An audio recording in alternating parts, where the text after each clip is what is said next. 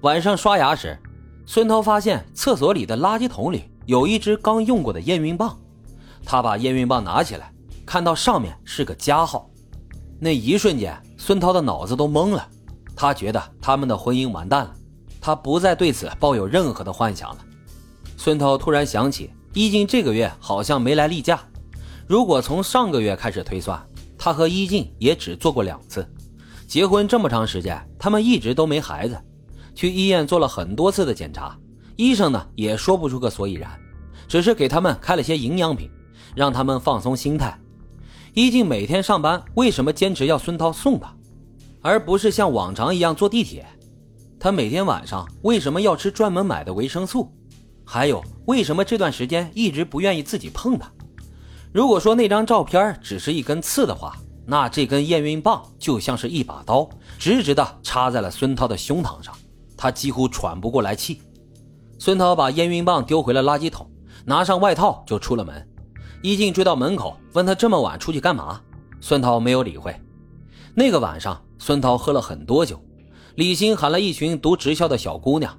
那男男女女挤满了整个包间，其中有一个长着鹅蛋脸、弯弯的眼角，很像一静。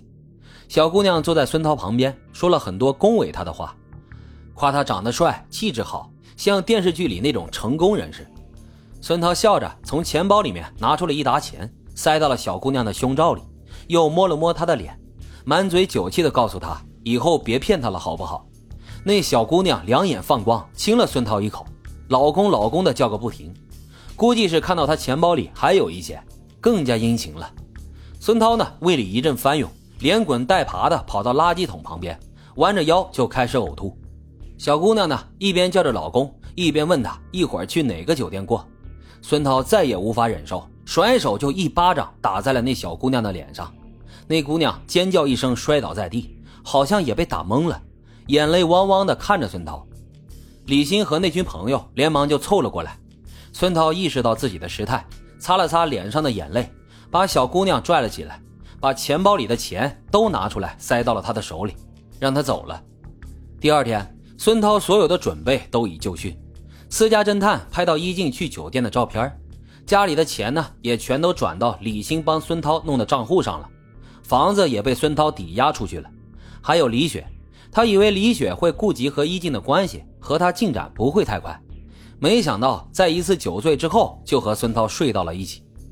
第二天早上，李雪有些慌乱，手忙脚乱地穿衣服，对孙涛说：“她不想伤害她最好的朋友，昨晚的事呢就当没发生。”李雪呢也算一个大美女，只是情路坎坷，遇到了不是骗钱的就是骗色的，之前还被一个程序员男友骗了几万块钱。她吐槽说：“连程序员都变渣了，现在这个年代。”好男人只能去庙里找了。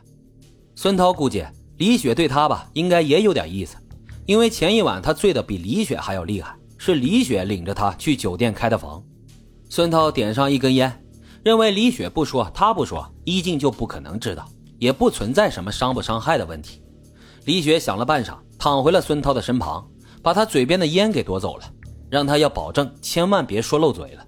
此后每隔两天，他们就出来开房。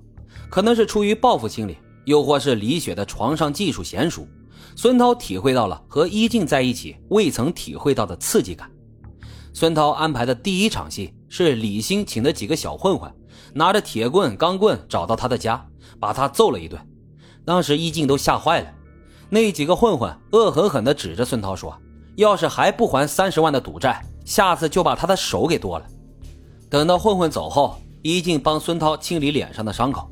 他的眼泪大滴大滴的往下流，问孙涛为什么要去赌博，还欠了那么多钱。孙涛不耐烦的甩开了一静的手，说：“这都是我自己的事儿，不用你管。”不管怎么样，一静肯定不会再惦记那几个钱了。孙涛一直在等一静跟他摊牌，没想到一静还挺有耐心，只是在家里默默的做着家务。第二场戏呢，是银行的人找上门来，他们拿着合同说房子已经被抵押出去了。孙涛他们最多可以住到下个月的十号。一静从那时起就变得憔悴了起来，估计是孙涛打乱了他和奸夫的所有计划。